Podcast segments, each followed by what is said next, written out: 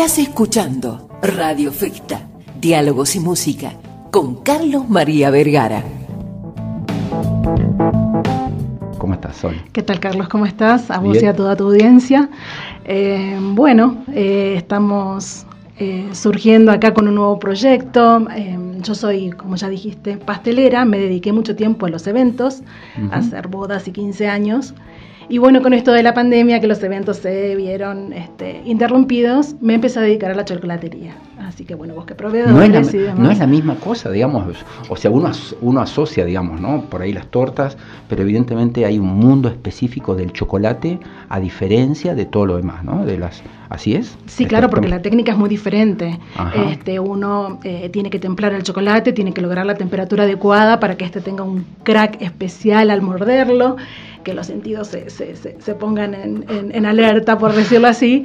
Este, y lo que es pastelería, más allá de que también es todo muy preciso, yo me dedicaba a los eventos y eso era todo con mucha decoración.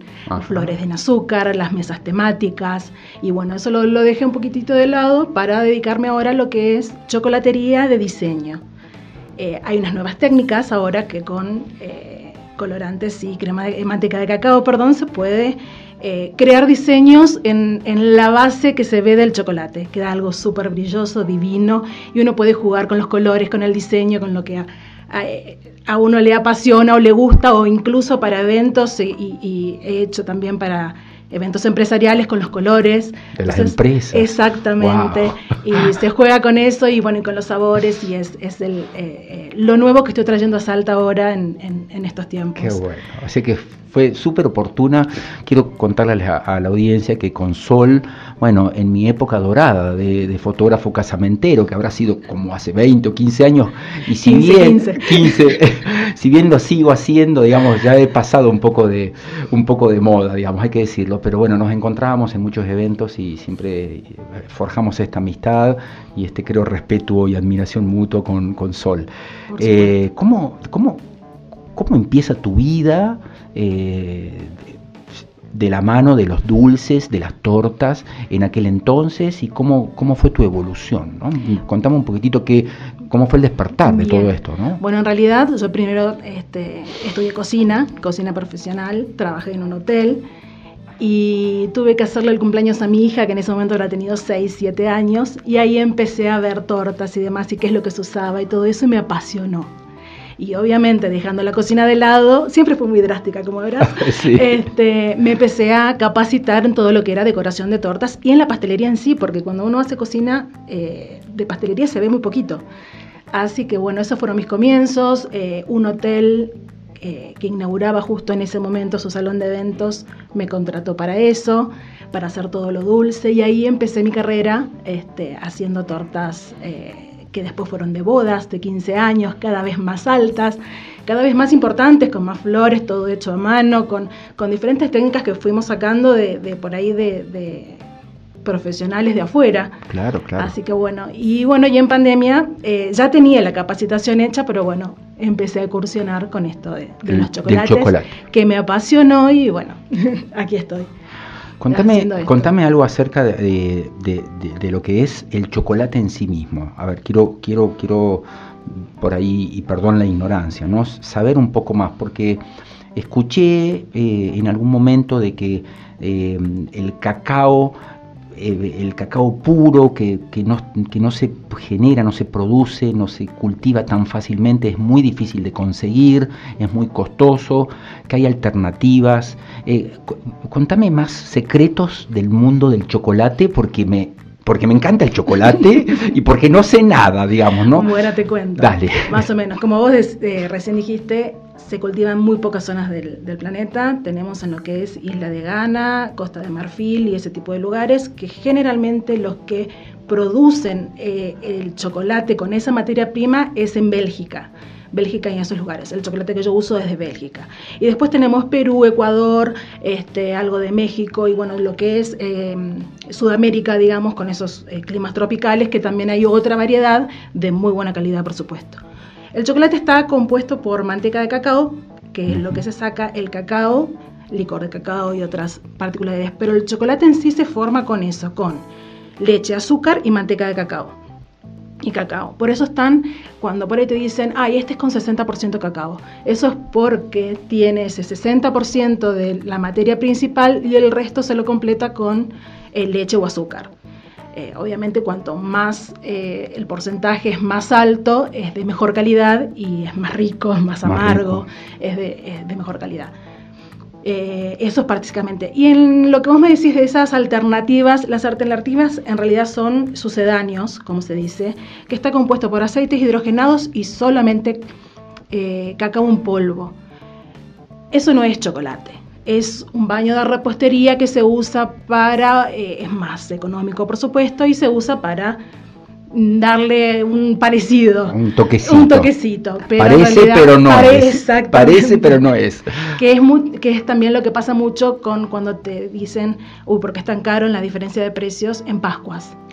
Tenés huevos de Pascua hecho con baño de repostería y con chocolate. Chocolate, chocolate. Chocolate, exacto. como siempre digo yo, cuando algo es muy barato hay que, hay que, hay que, desconfiar. Eh, ¿qué, ¿Tenés estudiado, tenés pensado, eh, no sé si te meto en un brete con lo que te voy a preguntar, ¿no? Pero, ¿qué, ¿qué es lo que nos lleva al deseo de un chocolate? Es decir, ¿por qué eh, está un poquitito frío y, viene tu hijo y te dice, ay papá, me, vas a comprar un chocolate, por favor? ¿Qué, qué, pasa en la mente? ¿Qué pasa en, los, en, las papilas gustativas? ¿Qué pasa en nuestro cerebro que deseamos un buen chocolate? O al menos algo para irnos a la cama. Bueno, dicen que el chocolate trae felicidad. Seguro, seguro, eso sin duda. Este, bueno, eh, eh, no sé, la, la, necesidad de algo dulce, de algo, como ya te dije, que tanto en lo visual, porque el chocolate tiene que ser brilloso, en lo auditivo, porque tiene que hacer un crack si está bien templado, y en el sabor, porque tiene que, no tiene que ser grasoso, tiene que inundarte la boca y demás, es un placer. es ese segundo, ese minuto de placer que uno se da después de un día de mucho trabajo, de mucho traqueteo, o como vos decís, un día frío que el cuerpecito necesita, un poco más. Estás hablando como, me hacías acordar a, los catadores de vino, digamos, que, hacen, que hablan así, ¿no? Es los sabores en boca y ese tipo de cosas. Eh, y contame acerca de, eh, de las combinaciones, ¿no? Eh, se ve mucho, digamos, lo que son obleas, chocolates con frutos secos, las combinaciones que hacen a veces como, como una alternativa, ¿no? Los aireados, el chocolate en rama, no sé, estoy pensando en un montón de cosas que, se me ocurren preguntarte ahora y quiero que me expliques, dale. Y el chocolate con, con las combinaciones yo creo que son infinitas, va un poco también por el paladar de cada uno, pero a mí me encanta mezclar flores, como ser lavanda, como ser rosas, como ser jazmines, mezclar eh, especias como ser cardamomo, pimienta de Jamaica, pimienta rosa, ya sea con chocolate blanco, con chocolate con leche, con, con chocolate amargo de alguna proporción en particular eh, por ejemplo, hoy te traje cascaritas de un chocolate de 60% cacao con cascaritas de naranja, cardamomo y pimienta de Jamaica. La combinación es riquísima, lo puedes tomar con un whisky, lo puedes tomar con un vino, este, o simplemente con un té o nada. Entonces, eso es lo lindo. Frutos secos, un toquecito que se, que se tuesten un poquito para que realcen el sabor. Y dulce de leche, este, crema de avellanas. La combinación es infinita. Eh, es hacer volar la imaginación y bueno, y que el paladar lo acepte, ah. pero es, infinito. Contame, eh, bueno, sí, a ver, vamos, son las 3 menos 12 minutos en este momento. Eh, si recién te enganchas con Radio Festa, te cuento que estamos dialogando con Sol Martínez. Ella es maestra pastelera, chocolatera de alma y la que más sabe en el mundo de chocolates y cosas parecidas.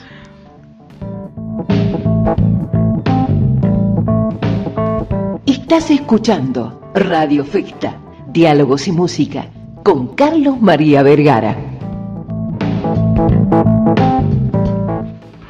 Bueno, perfecto. Así que un día le tuviste que hacer la, eh, torta a tus hijas, a tu hija, después fue mudando, digamos, el emprendimiento y hoy sos una especialista chocolatera. Eh, ¿Qué pasa, qué pasa en, las personas ¿no? cuando tenemos que eh, esta pasión se convierte en empresa, se convierte en emprendimiento y tenemos que empezar a, invertir en equipos, invertir en stock, tenemos que, bueno, llevar otro tipo de cuentas diferentes a la que fue esa primera torta que hiciste para tu hija. Eh, ¿cómo, ¿Cómo sobreviviste ¿no? a, ese, a ese impacto, si se quiere, que es convertirte en empresaria? Bueno, es, esa es la parte más complicada, tratar de, eh, como todo emprendedor, ser la gerenta, ser la que compra, ser la que lleva las finanzas, la que produce y la que atiende. La, y la que, limpia. La que, hace redes sociales. También. Fotos. Eh, todo.